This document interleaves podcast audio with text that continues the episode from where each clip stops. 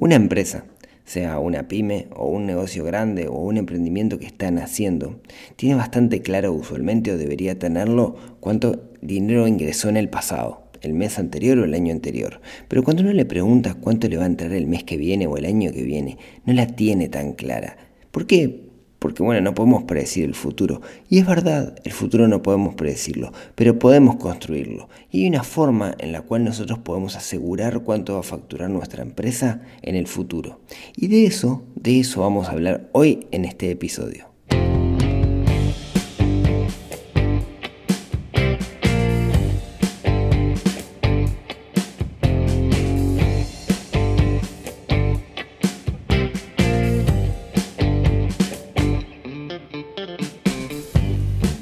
Muy buenos días, tardes, noches para todos. Bienvenidos a este episodio número 96 del podcast de Neurona Financiera. Mi nombre es Rodrigo Álvarez, soy el anfitrión, quien está detrás de este proyecto.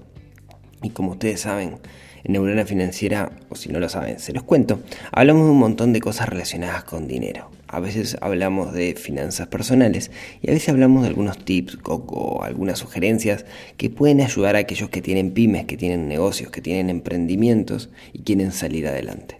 Hoy un tema que me encanta, un tema que me encanta porque está relacionado con las ventas, que es un tema que me fascina, que me apasiona, que, al cual le dedico mucho tiempo en el día a día.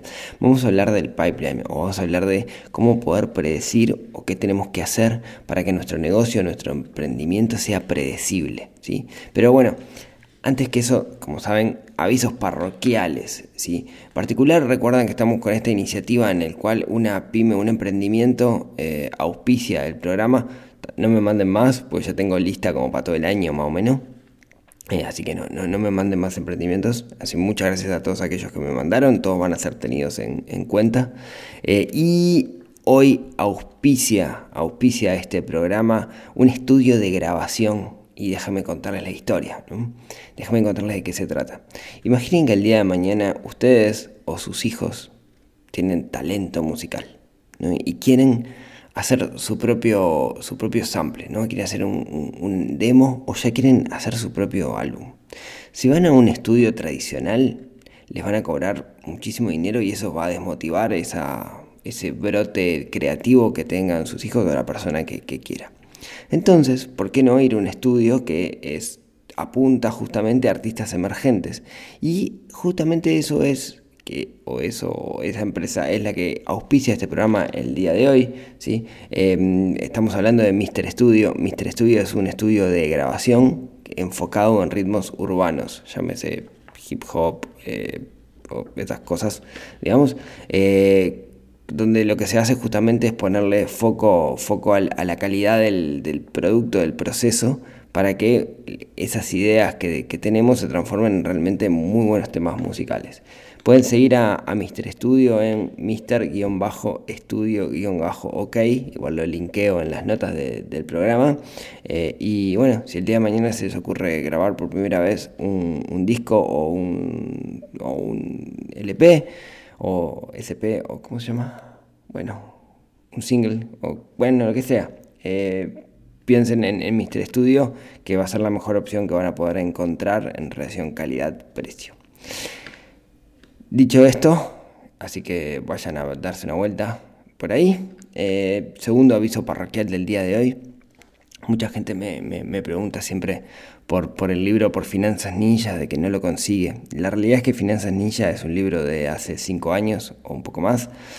Tuvo, tuvo, tuvo una primera edición que se agotó, tuvo una segunda edición que también está agotada, ¿no? que es muy difícil quizás en, stock queden algunos libros en algunas librerías, pero es bastante complicado encontrarlo, porque los libros que están en stock en las librerías los llevan para otro lado. Así que bueno, no, lo van a encontrar y no va a haber una tercera edición del libro. Básicamente es un libro que, yo escribí, eh, soy el yo de hace 5 o 6 años, que es muy distinto al yo de ahora creo que aprendí muchísimo en todo este proceso, entonces inclusive no sé si es un libro que, lo recomiendo tanto. A pesar de eso, muchísima gente me pide para, leerlo, yo negocié los derechos de autor con la editorial y los tengo yo ahora los derechos, así que si quieren bajar el libro y si quieren bajar además otro, otro grupo de, de, materiales o de ebooks que yo he ido generando durante todo este tiempo, que los tenía por ahí desperdigados, los ordené toditos y si entran a neuronafinanciera.com barra caja de herramientas, todo junto, caja de herramientas, van a encontrar ahí, eh, no les voy a decir un sinfín, pero bastante material que les puede dar una mano, ¿sí? planillas de referencia, eh, algunos ebooks, algunos ebooks sobre cosas puntuales y en particular van a encontrar Finanzas Ninja enterito, así como fue para la imprenta, lo van a poder bajar y, leerlo. ¿sí? Así que bueno, a todos aquellos que me preguntan, sepan neuronafinanciera.com barra Finanzas Ninja. Y vamos a terminar con los avisos parroquiales y arrancar con lo que importa. Bueno, decíamos, ¿no? Mm, no podemos predecir el futuro, eso es claro. No podemos decir qué va a pasar mañana o cuánto va a facturar mi negocio. Pero sí, con una alta probabilidad yo podría estimar, y bastante bien, cuánto vamos a facturar. Eso es sumamente relevante, digamos, ¿no? Porque por un lado me genera mucha seguridad cuando soy el dueño de un negocio, y eso es un factor muy importante. En particular conozco muchos, muchas personas que serían excelentes emprendedores y no emprenden justamente porque les da miedo esa incertidumbre, esa incertidumbre de no sé cuánto voy a cobrar. Que quizás sea, tan, tan incierto como dependo de, dependo de otra empresa, dependo de otra persona, dependo de una multinacional que en una planilla Excel de repente ven que mi negocio no es rentable y me quieren sacar para afuera. Entonces, cuando uno tiene una relación de dependencia, también tiene inseguridades. Pero sin embargo, las, las esconde, las esconde en un sueldo que llega todos los meses. Emprender para muchos es el camino y no lo hacen por inseguridad. Y entender que podemos predecir nosotros cuánto va a facturar nuestro emprendimiento es sumamente importante porque es lo que me da la seguridad. ¿sí? Pero para hacer eso lo que tenemos que hacer es vender. Y como ya lo hemos hablado en varias oportunidades, tenemos mil baches con vender. Vender nos cuesta muchísimo porque pensamos que es una manipulación que nos corrompe y en realidad es porque tenemos ciertos paradigmas cerrados. Vender, como digo siempre, no es otra cosa que una conversación con alguien de cómo solucionar un problema. ¿sí? Hoy por hoy, muchísimas empresas no funcionan en la modalidad salgo a vender, sino que funcionan en la modalidad que me compren. ¿sí? Entonces, creo que, ahí es donde viene, viene el gran cambio. Pero claro, depende qué es lo que vendo y depende del negocio en el que estoy. ¿sí? Creo que hay tres tipos de venta. Me parece, esto es opinión personal, no es que la literatura lo diga y ustedes podrán no estar de acuerdo, pero hay tres tipos de venta. Hay un tipo de venta que es la transaccional, que es me compras, me compraste y te fuiste. Y no importa si me lo compras a mí, si se lo compras a otra persona, porque no hay, una relación, no se construyó una relación con, quien vende. Y lo que estoy comprando no me aporta más valor que se lo compra a otra persona, un commodity, ¿no? Por ejemplo, la leche. A mí me da igual realmente comprar la leche en el almacén de la esquina o en una gran superficie, en un supermercado. Porque es leche al final del día y es la misma y el valor es el mismo. Entonces no tengo, eh, digamos, esa venta, lo que se llama una venta transaccional, no se construye la, la relación. En esa, digamos, es bastante complicado poder predecir el futuro porque básicamente dependes de flujos de personas que entran. Si estás en un lugar bien ubicado donde hay mucha población, vas a vender más que si estás en, no sé, en Tarariras, en, un pueblito en, el interior. Disculpen, los de Tarariras no se ofendan. ¿sí? Pero mm, a eso es lo que voy. E, ese caso es mucho más complicado porque lo, lo que podemos asegurar nosotros es flujo de concurrencia local. Es lo único que lo que podemos enfocarnos. Después cuando estamos adentro eventualmente podemos disponer las cosas para que se vendan más, etcétera, pero, pero en ese caso es bastante más, más complicado. ¿sí? Por lo general también se tiende a repetir la facturación en esos lugares porque la gente va siempre al, mismo lugar a comprar la leche. Pero esa no es la que me interesa tanto porque esa es más complicada y creo que no deberíamos situarnos ahí nosotros, o alguien que emprende o un negocio no debería pararse ahí. ¿Dónde tenemos que pararnos nosotros? En el valor agregado. Y eso es lo que se llama, y lo que a mí más me gusta, la venta relacional, donde yo construyo una relación con mi público e intento, digamos, que esa relación termine en una venta, pero mi foco es en la construcción de la relación. ¿sí? La venta relacional tiene un proceso, como vamos a, ver, vamos a hablar ahora más adelante, y ese proceso justamente es lo que me permite darle predictibilidad. Hay una tercera categoría que está ahí en el diome, en el, diome, esto es terrible, en el medio, que es lo que es la, venta online. ¿sí? Cuando yo vendo algo online, que puedo vender algo relacional o puedo vender un commodity, que de alguna forma las reglas son un poco se tuercen un poquito, de alguna forma se tuercen. No vamos a entrar específicamente en la venta online en este momento, yo no soy experto en, la materia, así les puedo contar lo que sé, eh, pero, pero es bien interesante también y si quieren podemos hacer un episodio específico de cómo son los procesos de venta online. ¿no? Vamos a la venta relacional. En la venta relacional, sí o sí, definimos un, lo que se llama un proceso de venta ya sea de forma informal o hacerlo formalmente. Y vamos a ver la importancia que tiene ahora formalmente. Y ese proceso está construido por, por etapas. Vamos a tomar un ejemplo para que se entienda, y, si quieren podemos tomar el mismo el, ejemplo de, Mr. Studio, este estudio de grabación que está auspiciando el, programa el día de hoy. ¿no? Lo primero que tienen que tener claro eh, cualquier emprendimiento, sea cual sea, es quién es tu cliente. O sea, a quién le estás vendiendo por ejemplo, Mr. Studio, le está vendiendo a jóvenes eh, que quieren hacer sus primeras armas, digamos, que quieren grabar sus primeros temas con capacidad audiovisual, o sea, tener un video además del tema, porque quieren, porque están ilusionados que pueden hacer su vida alrededor de la música. O le está vendiendo de repente a los padres de adolescentes que quieren grabar sus primeros temas en ritmos urbanos. Bueno, lo primero es definir quién es, quién es mi cliente.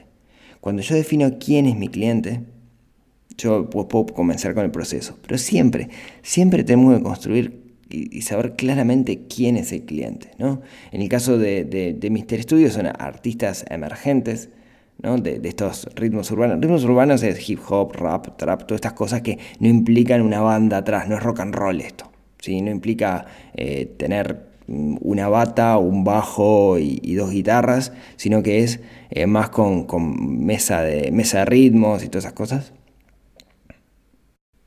Entonces, eh, bueno, ese, es un poco el, público que tiene definido. Entonces, ¿cómo, ¿cómo funciona? Vamos a verlo primero en la informal y después le damos formalidad. Y esto me gustaría que cada uno de ustedes, los que tienen un negocio, lo piense para, para su negocio. Mister Studio, de alguna forma, comienza a hacerse conocer tiene una página web o tiene un perfil de Instagram, tiene algo social o tiene un, local en la calle, no importa. Y tiene una primera etapa, digamos, donde es, está generando de alguna manera contenido para que la gente entienda. Eso es algo que se llama inbound marketing. Podemos hacer un episodio específico sobre el tema también. Y llega un momento donde alguien dice, ah, mira qué interesante. Se junta la oferta con la necesidad. Yo quiero grabar un tema. Yo quiero cantar la intro de Neurona Financiera. Terrible. Imagínense que, que pudiera pasar eso, ¿no? Entonces, ¿qué hago? Entro en contacto. Y ahí viene la segunda etapa. La primera etapa es la que se llama la prospección, ¿sí? que es cuando se, me está, se, está de alguna manera comunicando cuál es la, la, la oferta que tiene mi negocio. La segunda etapa es la puesta en contacto. Yo, como cliente potencial, pesqué, vi por ahí la oferta, se macheó con mi necesidad y yo ahora que tengo mi necesidad, lo que estoy haciendo es lo contacto. Hola, ¿qué tal? Mirá, le mando un mensaje por Instagram. Mirá, me llamo Rodrigo, tengo un podcast y me gustaría cantar la intro. Yo canto muy mal, pero yo sé que vos podés hacer magia, este, ponerme un autotune y hacer el, tema de entrada. Entonces, ahí viene la tercera etapa, ¿sí? que es entramos en contacto. Entonces me contacta Mr. Studio y me dice, bueno, a ver, contame, ¿qué es lo que querés hacer? No sé qué, no sé cuánto, papá, papá, papá. Y me comienza a hacer un montón de preguntas para ver si él puede solucionar ese tema. Yo le digo, mira, quiero una banda sinfónica atrás, violines. Me dice, no, mira, no, quizás no, sea el, estudio adecuado para esto. Ahora si le digo, mira, yo tengo un, rap y quiero rapear una canción de neurona financiera, eh, ah, me sí, sí, bueno, y me va a hacer un montón de preguntas. Esta tercera etapa, después de la puesta en contacto, es lo que se llama la calificación, ¿sí? Donde lo que hace de alguna forma es evaluar si puede satisfacer mi necesidad y si yo soy un cliente potencial. Ahí hay una parte bien interesante que usualmente cuesta mucho eh, satisfacer, que es, satisfacer no, este, que es, me, tienen, me van a preguntar, che, bueno, este, yo te cuento, mirá, nosotros cobramos en el estudio, eh, no sé, 100 dólares la hora, estoy, dando bolazo, no tengo idea, ¿eh? Estoy, cobramos 100 dólares la hora y más o menos un tema lleva 3 horas. Yo pienso, bueno, 300 dólares es, es lo que estoy dispuesto a pagar por tener el tema pasarlo bien, digamos, no me va a tener que tirar el número en frío en sí, sino que me va a tener que vender, me va a tener que mostrar samples y cosas por el estilo para que vea lo, bien que queda, ¿no? Pero en algún momento, cuando cerramos eso, o sea, yo tengo que tener como, cliente una idea potencial de cuánto me va a costar para, para, ver si sigo avanzando. Yo pensaba que esto me iba a costar 400 pesos. Yo digo, bueno, está, sí, no, capaz que no. Este, 300 dólares es mucho. Y, y me bajo del proceso. Y es normal, digamos, ¿no? me va a tener que mandar una propuesta y después vamos a tener que negociar esa propuesta y terminar cerrando el negocio. Si lo llevamos a etapas, ¿sí? ¿Sí? Así es como funciona, digamos, la práctica, ¿no? Vamos a hacer el típico resumen, digamos, sin, sin, decir cómo son las etapas. Yo lo contacto por Instagram, él me dice, ah, vos, mirá, qué bueno, sí, te puedo ayudar, no sé qué, no sé cuánto, esto más o menos sale tanta cantidad de plata. Bueno, este, me sirve, eh, dale, cerramos, o no me sirve, eh, o le cosas es no es lo que me interesa, y me bajo, digamos, ¿no? Pero tenemos, lo que tenemos que hacer justamente es llevar esto a etapas, llevar esto a proceso. El proceso es, es, es la clave, ¿no? Entonces, en este negocio tiene cinco etapas bien definidas. La mayoría de los negocios andan por acá, ¿eh? Tenemos una etapa de prospección, donde la gente de alguna manera tiene que llegar a mi, tiene que llegar a mi oferta, una etapa de puesta en contacto, una etapa después de la calificación, después una propuesta comercial y el cierre de esa propuesta comercial y después, bueno, viene, el servicio en sí. Y esas son las etapas que tenemos plenamente definidas. Y esto se le suele llamar el embudo. ¿Por qué? Porque yo voy perdiendo, eh, imaginen, visualicen la forma de un embudo, ¿no? Un embudo, pero con, digamos, esa forma de triángulo hacia abajo, ¿no? Cada etapa cada etapa es, es como una... Cada etapa tiene más oportunidades que la etapa de abajo, la etapa siguiente. A ver si me explico. Yo digo, imagina esto como un embudo. Tenemos una etapa de prospección donde personas se contactan. Después una puesta en contacto. Los que se ponen en contacto van a ser menos que aquellos que ven mi propuesta comercial, perdón, mi, mi, oferta, de, mi oferta de solución. ¿no? Después lo que yo califico van a ser menos todavía. Los que les mando una propuesta van a ser menos y los que cierro van a ser muchos menos. Por eso es la forma de embudo, porque yo tengo oportunidades y varias oportunidades se van perdiendo por el camino porque de alguna forma no cumplen con, o sea, no, no, yo no puedo satisfacer su necesidad o la oferta no es válida para ellos o no tienen presupuesto o no califican, etcétera, etcétera. ¿Cuál es la clave de esto? Y a mí me costó mucho aprenderlo. Es para pasar de una etapa a la otra, lo que tenemos que hacer es definir reglas. Definir qué es lo que me dice que alguien pasa de la etapa de contacto a la etapa de calificación o de la etapa de calificación a la etapa de una propuesta. Y esas reglas dependen en cada negocio. Por ejemplo, en Mister Studio, ¿no? Yo diría, ok, tengo la etapa de prospección, ¿no? En la etapa de prospección yo genero contenido y después alguien me contacta. Perfecto. Cuando alguien cuando alguien me manda un mensaje, para mí está en la etapa 1, que es la etapa de esto es un prospecto, o sea, un candidato a que yo le pueda vender. Después yo entro en contacto con esa persona. Recomendación que esa puesta en contacto sea una llamada telefónica y que no sea un mensaje frío se vende mucho más en el uno a uno hablando que cualquier cosa con, con, bytes, con letras y números. ¿sí? Entonces yo puedo decir, después que tenga una llamada con esa persona, tengo la etapa de contacto. Después entro en la etapa de calificación y para poder calificar a alguien simplemente tengo que contestar algunas preguntas. Entonces está bueno tener, ya sea mentalmente o escrito, un formulario de calificación. tiene presupuesto para esto, lo que puede hacer, yo lo puedo hacer, bueno, si cumple esas reglas, le puedo mandar la propuesta. Y ahí puedo pasar la etapa 3 de calificación. La etapa 4, que es la, etapa de la propuesta comercial, puede ser cuando le mando la propuesta comercial. Y la etapa 5 es el cierre. ¿sí? Em, y de esta forma lo que tengo es un proceso bien definido de cómo vender. Y, pero a todo esto, digamos, ¿no? Yo dije, ¿cómo puedo predecir el futuro? ¿Cuánto voy a, voy a poder facturar el mes que viene? Bueno, ahora vamos a eso, ahora vamos a eso. Eh, un detalle bien importante. Yo el otro día, eh, justo estamos en, el, Club del Inversor, estamos teniendo un montón de, charlas, de reuniones semanales con todos los miembros del club, en las cuales estamos hablando de negocios inmobiliarios. ¿no?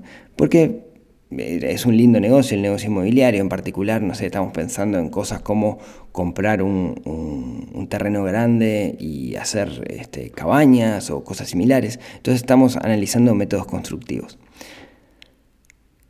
Me contacto con una empresa que hace cabañas, digamos, y lo primero que le pregunto es cuánto sale el metro cuadrado. ¿Y saben qué hacen? Me contesta. Y eso no está bien, porque de alguna forma, en vez de contactarme, fíjense que se salteó la etapa 1, la etapa 2, la etapa 3 y la etapa 4. Ya me tiró el valor del metro cuadrado. Y en realidad, en realidad, ¿cuál sería, hubiera sido lo más inteligente? Lo más inteligente me, está bien que hubieran hecho una calificación y me hubieran dicho, bueno, este, muchas gracias por contactarnos. Si querés pasarme el teléfono y te contamos, porque en realidad nuestra propuesta es muy variada y depende de las terminaciones que vos quieras. Va desde lo más económico del mercado a algo bastante más arriba de la media del mercado. Y ahí, ah, mira, yo acá estoy buscando precio y tiene algo bastante económico, me interesa. Le doy el teléfono. Y ahí ellos recién, digamos, me pueden llamar y en esa llamada me pueden decir una, línea de precios para calificarme a ver si es adecuado. Pero cuando me tiran el precio de primera y me, tiran un precio medio, yo ya me bajo del embudo. ¿sí? Entonces tengamos cuidado con tirar el precio de primera. Primero tenemos que mostrar siempre nuestra oferta de valor. Bueno, entonces, bottom line.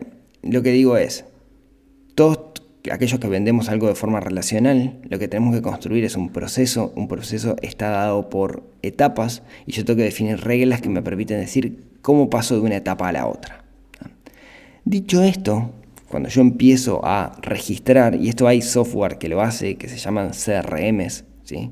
Eh, Custom, Customer Relationship Manager, eh, software específicos, hay gratuitos, hay no sé qué, pero no se metan en ese lío ahora no, se pongan a implementar un software para hacerlo, hagan una planilla Excel y definan columnas, si quieren en cada columna pongan cada una de las etapas de su negocio que pueden ser distintas a estas.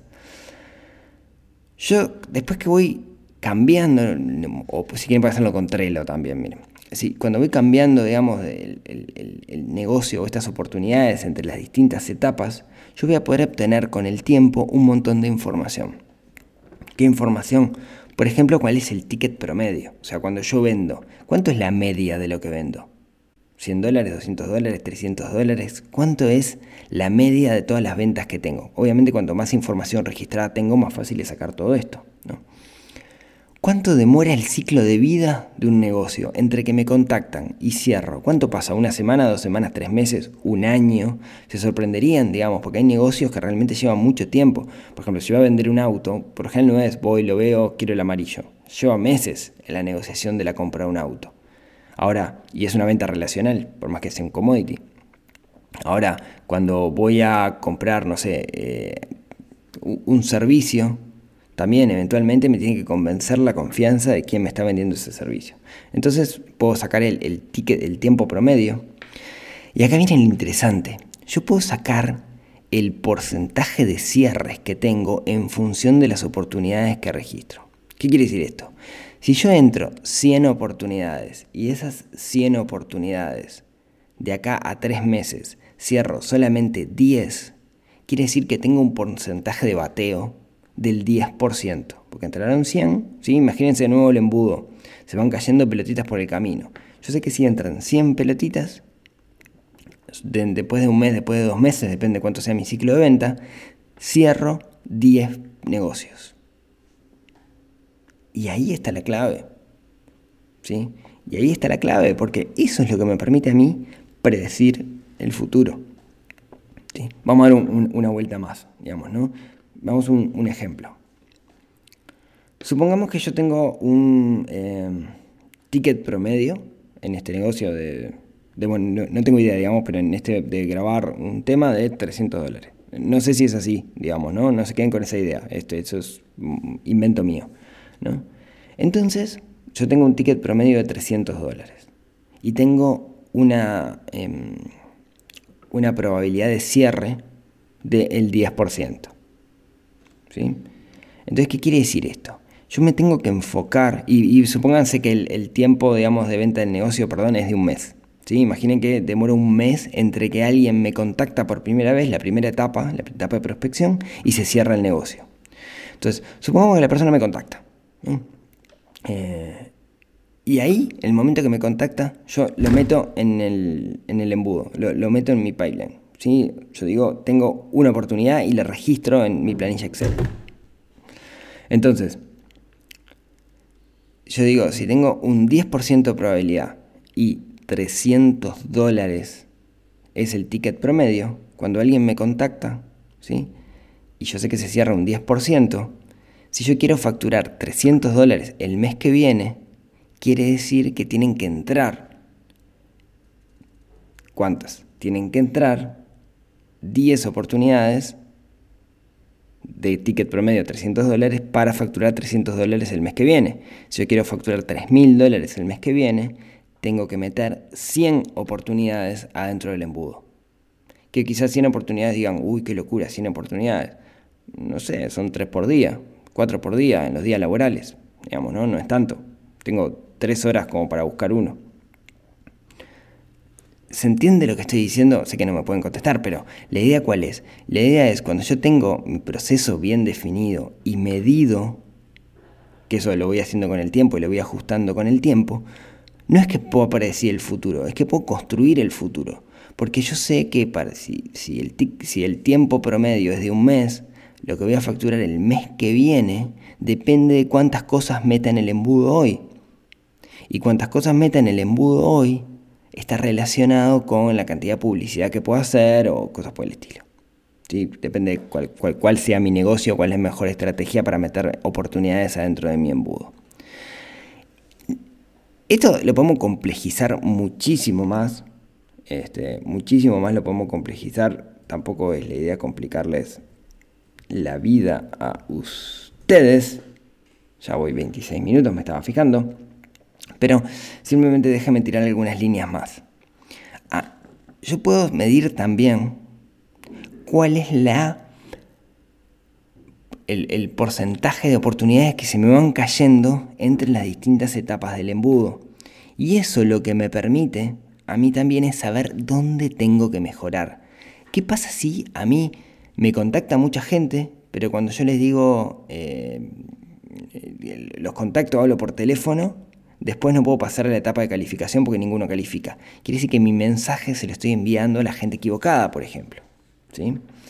Eh, entonces, esto me permite a mí mejorar muchísimo mi embudo de ventas, ¿sí? ese embudo, ese pipeline, entender cuál es el porcentaje de, pelotitas, de oportunidades que se van perdiendo en cada una de las etapas.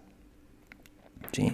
Eh, por otro lado, por otro lado, y ya la complejizamos, lo complejizamos un poco más, yo puedo ponderar, ponderar las oportunidades que tengo en cada una de las etapas para saber cuánto voy a facturar el mes que viene. ¿Qué quiere decir esto?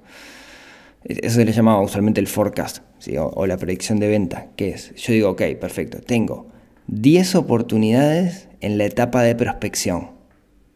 Pero después tengo en la etapa de contacto, o sea, con las que entré en contacto, tengo 5. Yo puedo medir de esas 5 cuántas se van a cerrar. Puedo medir de, ok, prospecto 10. 5 se pierden por el camino, tengo 5 en la etapa de contacto. Yo sé que de esas 5 se va a cerrar una, usualmente. Entonces yo podría ponderar el ticket de cada una de esas oportunidades, lo podría ponderar por un 20%. Entonces de esta forma también puedo predecir, y le estoy agregando un poco de complejidad, y es re complicado hacerlo por audio sin un pizarrón, estoy agregando un poco de complejidad para, para que lo entiendan, pero puedo predecir muchísimo mejor inclusive el, futuro. ¿sí? Entonces, al poder mejorar nosotros entre las distintas etapas, también me ayuda a mí a entender que no todo se soluciona poniendo publicidad en Facebook, ¿no? Tenemos como una tendencia a pensar que, ah, yo pongo publicidad en Facebook y, no, no es así. Tenemos que tener claro, digamos, cuál es mi proceso de venta, quién es mi cliente ideal y cómo mejorar en cada una de las etapas. Si yo mido las pelotitas que voy perdiendo entre distintas etapas, el hecho de eh, poder eh, saber dónde fallo me permite a mí mejorar ahí, ¿sí? De nuevo tengo la sensación que quedó complejísimo este, este episodio. Me hubiera encantado hacerlo con un pizarrón. Pero bueno, eh, si quieren me avisan y hacemos una clase por YouTube de esto, este con, con pizarrón, sin, sin ningún problema, y filmamos unos videos o lo que sea. Así que, bueno, entonces, resumiendo todo esto, ¿podemos predecir el futuro? No, no podemos predecir el futuro. Lo que podemos es construirlo. Y la forma de construirlo es teniendo claro cuál es el proceso de venta de mi venta relacional y entender quién, quiénes de mis prospectos, de mis oportunidades están en cada una de las etapas.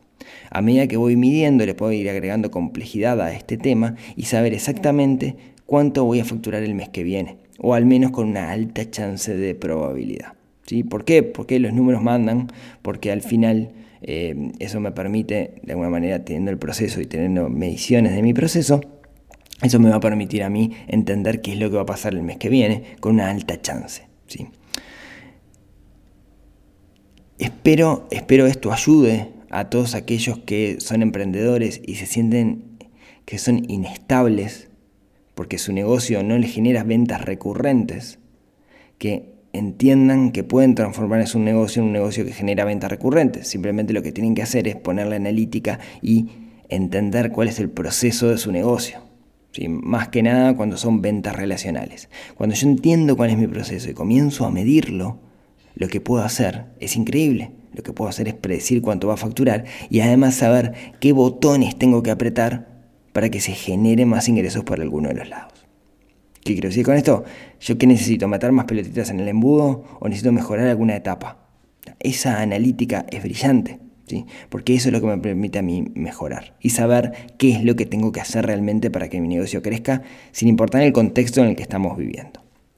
Entonces, se me fue largo este episodio, che. Bueno, eh, espero que esto les, dé una mano. Eh, seguramente surjan mil dudas. Ya les digo, yo he hecho cursos a patadas de este tema y han sido muy largos. Intenté resumir muchísimas cosas en 30 minutos y deberían haber sido 20.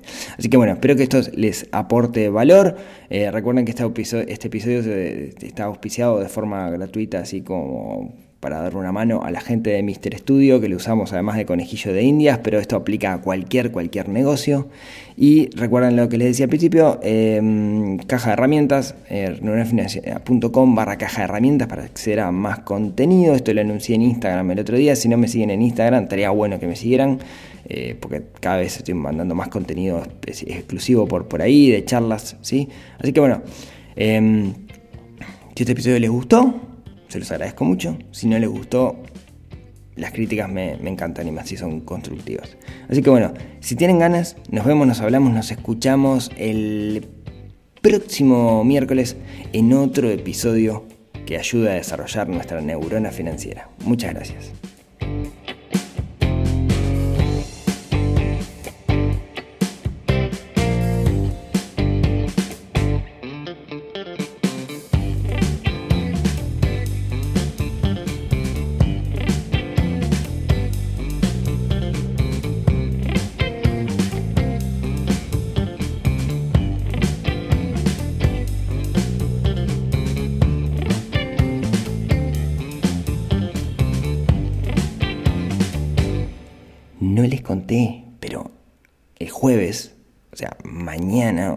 Cuándo estén escuchando este episodio, pero el 14 de mayo es mi cumpleaños. Así que si me quieren decir feliz cumpleaños, yo muy, muy, muy, muy contento me voy a poner. Un abrazo a todos.